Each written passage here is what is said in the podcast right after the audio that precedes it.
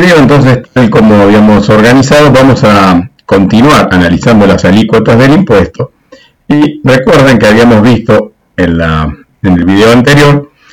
que había dos eh, tipos de alícuotas. La alícuota progresiva, que era la que justamente tradicionalmente este impuesto tenía para darle personalidad al tributo, con escalas crecientes a medida que la renta aumentaba, que era aplicable para personas humanas y sucesiones indivisas residentes. Mientras que había una alícuota o varias alícuotas proporcionales para distintas situaciones que vamos a analizar ahora, en las que el impuesto tenía una sola tasa. Este criterio de, aplicar la alícuota proporcional eh, es criticable desde el punto de vista de la pureza del gravamen, por cuanto resulta que si nosotros a un contribuyente que gana 100 mil pesos le aplicamos una alícuota del 30% y la misma alícuota le aplicamos al que gana 100 millones de dólares, evidentemente estamos perdiendo la eh, riqueza de ese impuesto personal que eh, tiene para las personas humanas, que es una característica que hace que este sea uno de los impuestos más equitativos que hay. Ahora, resulta que cuando vamos a hablar de los sujetos a empresa, la ley en el artículo 73, tanto para las sociedades este, constituidas en el país como para los establecimientos permanentes que están en el inciso B del artículo 73, se les aplicó em, hasta el año 2018, hasta los balances cerrados el 30 de noviembre, el 35% que era el máximo de la escala del impuesto. Por lo tanto, en realidad, esa situación hacía que la misma tasa le, se le aplicara a la sociedad que ganaba 100.000 35% de 100 mil, el que ganaba 100 millones de dólares, 35% de 100 millones de dólares. Esto, digamos, eh, cambió con la ley 27430 tratando de fomentar las inversiones y armonizar la tasa del impuesto de la Argentina con los demás países de la región, porque nuestra tasa era más alta que la que grababa, por ejemplo, a Chile, a los países vecinos, Brasil, etc. Y entonces se eh, propone como un plan para tratar de atraer inversiones de, países extranjeros, reducir la escala y armonizarla con los países con los que competíamos en cuanto a que la decisión de hacer una inversión en la Argentina no se iba a poner en realidad en punto de comparación con hacerla en Singapur, sino que los puntos con los que nos íbamos a, a tener que competir como áreas fiscales serían los países vecinos. Y así entonces se, decide reducir la alícuota a partir de los balances iniciados el 31-12 del 2018 al 30%. Esta alícuota eh, se postergó su, aplicación de la primer tramo de reducción hasta los balances cerrados el 30-11 del 2021. Esta, esta propuesta fue hecha, digamos, luego por el gobierno siguiente, el gobierno actual, a partir de la ley de emergencia económica, la 27541. Y entonces otra vez generamos otro, otra mancha, digamos, en la historia tributaria argentina de no cumplir con los capitales que vinieron a radicarse y que les prometimos que íbamos a, a bajarle las alícuotas al 25%, esa rebaja se posterga por un año y va a arrancar la alícuota para las sociedades del 25% a partir de los ejercicios iniciados el 1 de enero del 2021. Entonces hoy estamos en un tramo de transición con la tasa del 30% única tasa para los sujetos empresa. En forma complementaria con la rebaja de las alícuotas del 30 al 25%, los dividendos que antes eran no computables cuando, em, cuando nos encontrábamos con la escala del, 35%, a los efectos de evitar la doble imposición, porque ya la, la sociedad había tributado el 35% de esa renta, cuando esa renta se distribuía, no se volvía a grabar al accionista. Aquí cambia el criterio, por lo tanto, en realidad el efecto de la rebaja de la tasa, desde el punto de vista combinado de la tasa que paga la sociedad más la tasa que paga el accionista cuando se le practica el pago de los dividendos, terminaba resultando que la tasa seguía siendo básicamente del 35%, como ya vimos este, en los temas anteriores. Entonces resulta que los dividendos que son este, provenientes de utilidades que habían tributado en su momento el 35%, serán no computables, y entonces tendremos que llevar una historia de las utilidades obtenidas y de los dividendos que vamos distribuyendo por parte de las sociedades pagadoras, y a partir de haber extinguido la cancelación de todas las utilidades que en algún momento habían tributado el 35% hasta el año 2017, comenzaban a estar, eh, noviembre del, 18, comenzaban a quedar los dividendos que se repartieran las utilidades siguientes, que ya estaban tributando la escala del, 7 del 30%, iban a sufrir una retención para los dividendos posteriores del 7% con lo que combinado, digamos, la escala del 30% más la escala de los dividendos del 7%, termina resultando prácticamente la misma tasa del 35%. Luego de este periodo de transición, entonces cuando comiencen a repartirse utilidades de ejercicios iniciados el 1 de enero del 2021, que la sociedad tributó el 25%, se resuelve aumentar la escala que se van a hacer sobre los dividendos al 13%, para que también esa este,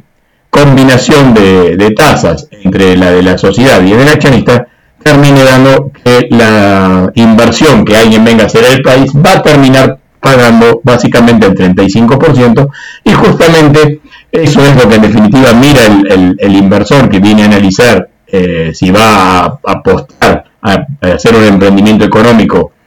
en el país o hacerlo en un país vecino, va a mirar la tasa conjunta de ambos. Por lo tanto, en realidad no se realizó ninguna rebaja, más allá de algún incentivo a la retención de utilidades para demorar el, segundo complemento o paso de pagar el 7% adicional. Entonces, si la sociedad este, las utilidades que obtiene al 30% no las distribuye, no va a tributar ese 7% o 13% posterior.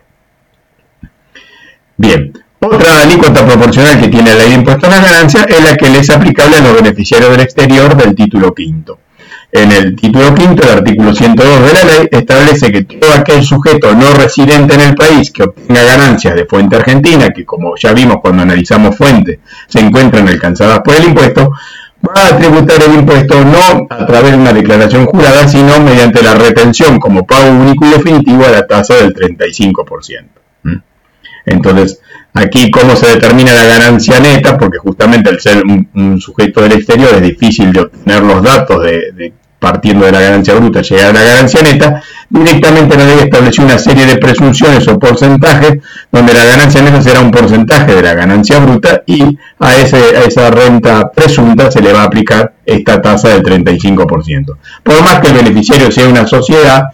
del exterior, la tasa va a ser siempre del 35% y la rebaja que dimos del 30% es solo para las sociedades constituidas en el país.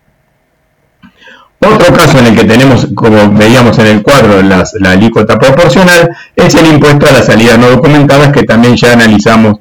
en una clase anterior. En este caso, cuando hay una salida o una erogación que, en la cual no se cuenta con los comprobantes respaldatorios de, la, de esa salida o cuando el comprobante resultare apócrifo, en ese caso el que deduce ese gasto tendrá una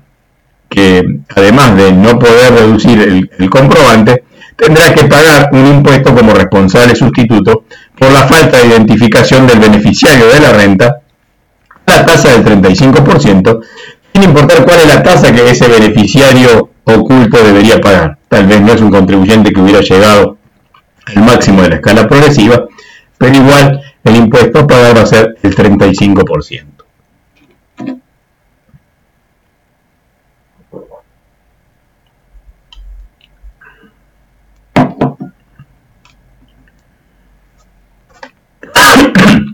Muy bien.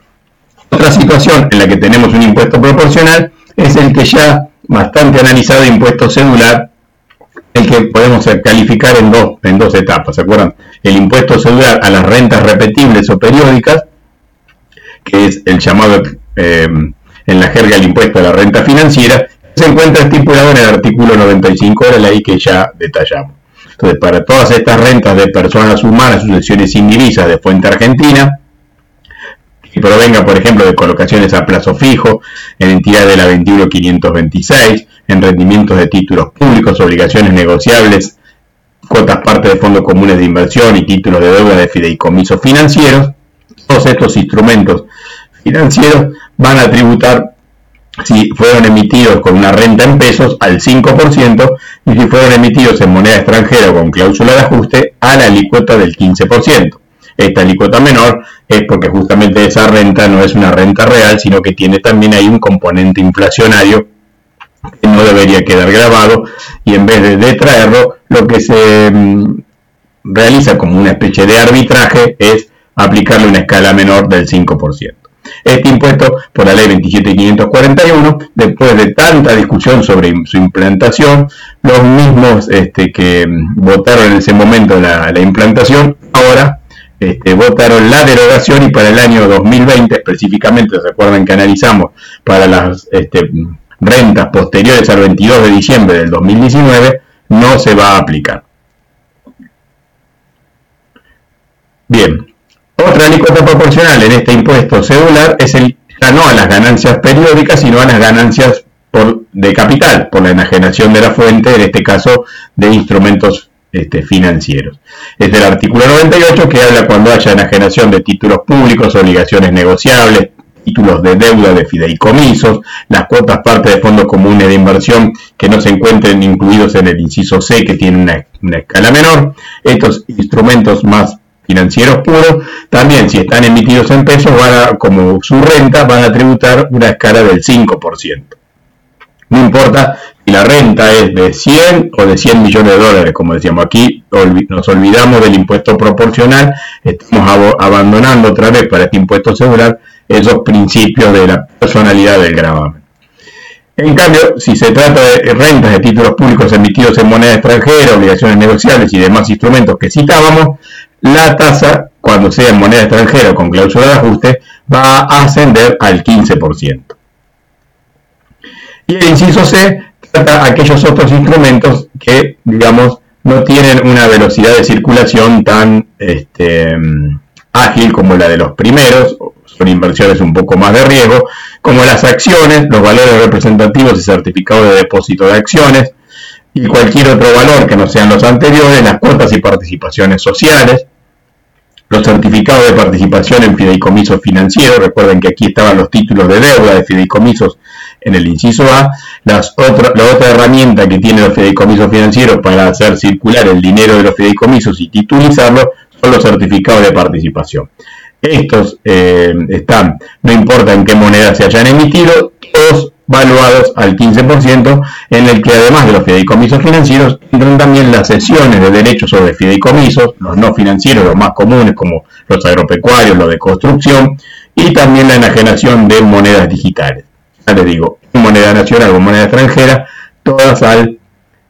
15% cerrando los, este, distintos aspectos que graba el impuesto celular, tenemos en el artículo 99 que la renta de las personas humanas de sucesiones sin divisa de fuente argentina por la enajenación y transferencia de derechos sobre inmuebles están valuados al 15%. Recuerdan acá cuando estuvimos analizando las categorías que existen alguna discusión sobre algunas enajenaciones de inmuebles que podrían estar alcanzadas, como por ejemplo los loteos con fines de urbanización, a la alícuota general progresiva y al mismo tiempo ese acto estaría aquí identificado como es también una enajenación de inmuebles a la alícuota del 15% y aquí tampoco importa si son obtenidos en moneda nacional o en moneda extranjera. Bien, la última situación donde tenemos una alícuota este, proporcional. Y es rara esta porque es una situación en la que, a pesar de tener una alícuota proporcional, la renta se incorpora al impuesto global, que en principio, en su carácter general, tiene la renta que va del 5 al 35%, como ya vimos, es cuando una este, persona humana sucesión indivisa realiza la enajenación de estos instrumentos financieros que estuvimos viendo o que están eh, estipulados en el artículo 2, apartado 4 o la enajenación de inmuebles y derechos sobre inmuebles del artículo 2, apartado 5, pero, por ejemplo, de un inmueble que está ubicado en el exterior. En este caso, la ganancia de fuente extranjera por todas estas eh, rentas, ¿no es cierto?, que serían acciones, cuotas, participaciones sociales, valores representativos y certificados de depósitos de acciones, en este caso que sean ganancias de fuente extranjera, por lo que habíamos visto en el artículo 6, cuándo eran de fuente argentina y cuándo no, las, fondos, las cuotas parte de fondos comunes de inversión, las certificaciones de participación en fideicomisos, ya sea financieros o no financieros,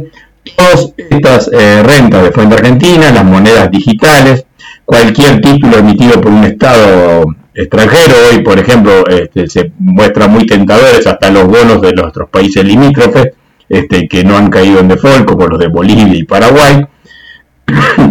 Todas estas este, enajenaciones que estos instrumentos, como son ganancias de fuente extranjera, van a tributar dentro del impuesto global a la escala del 15%. Recuerden ustedes que el impuesto celular que estuvimos viendo hasta recién solo graba las rentas de fuente argentina.